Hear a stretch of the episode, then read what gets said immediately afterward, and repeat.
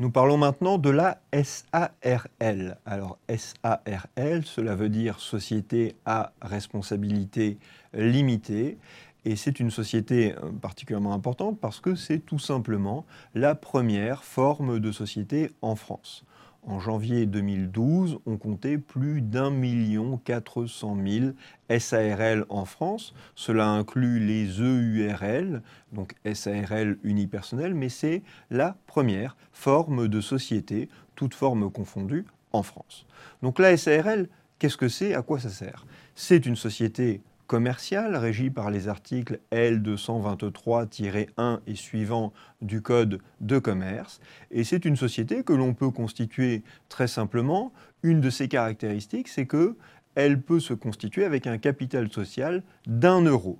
Euh, c'est assez étonnant comme progression puisque pendant un, dans l'histoire de la SARL, on a vu progressivement le montant requis pour constituer une SARL augmenter, 10 000 francs, 20 000 francs, c'était arrivé à 50 000 francs, et puis en 2003, euh, on est repassé enfin on a supprimé toute exigence légale d'un minimum de capital social, et on est passé à, du coup, un capital qui peut être d'un euro simplement. Donc, si on veut constituer une SARL, on ne sera pas arrêté par euh, le besoin de rassembler des fonds très importants. Attention, ça c'est pour constituer juridiquement la société.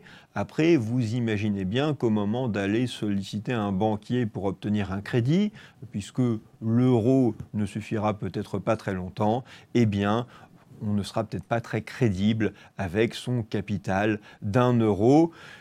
C'est un problème que rencontrent d'ailleurs beaucoup de SARL, même celles qui ont un capital social d'un montant plus élevé, c'est que comme la responsabilité des associés est limitée à leurs apports, assez fréquemment, on va leur demander, le banquier qui prête de l'argent à la société peut leur demander et va leur demander euh, des garanties. Il va leur demander, par exemple, de se porter caution de des engagements de la société. On a souvent dit que finalement, cette responsabilité limitée, elle existait en droit, mais que dans les faits, elle était remise en cause par des demandes de garantie personnelle, de cautionnement faites par les créanciers auprès des dirigeants ou auprès des associés.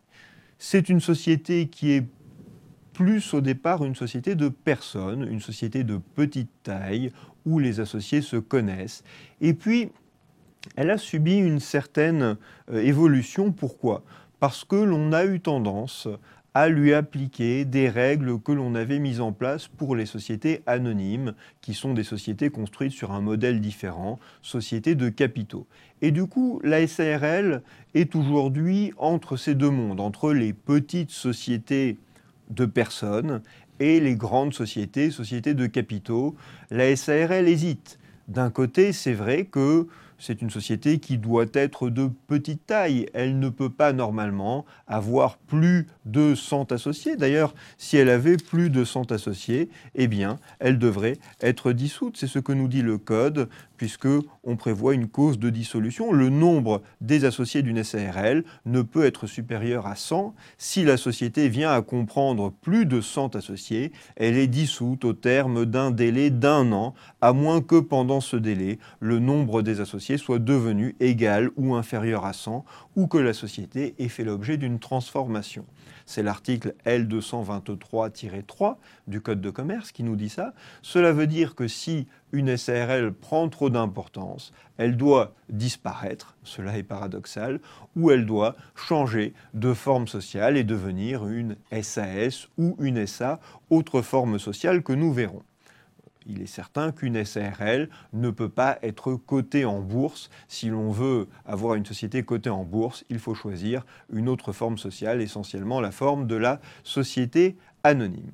Donc c'est une société qui, de ce point de vue, est plus une petite société, mais une société où la responsabilité est limitée aux apports, on a dit que c'était euh, le cas, mais que parfois les créanciers demandaient des garanties, que souvent ils demandaient des garanties. C'est une société qui émet non pas des actions, il ne faut pas parler de l'actionnaire d'une SARL, mais une société qui émet des parts sociales avec un régime particulier, une société qui est dirigée par non pas un conseil d'administration comme l'ASA, mais qui est dirigée par un ou plusieurs gérants qui seront des personnes physiques qui vont diriger la société et qui auront euh, un pouvoir de direction générale de la société.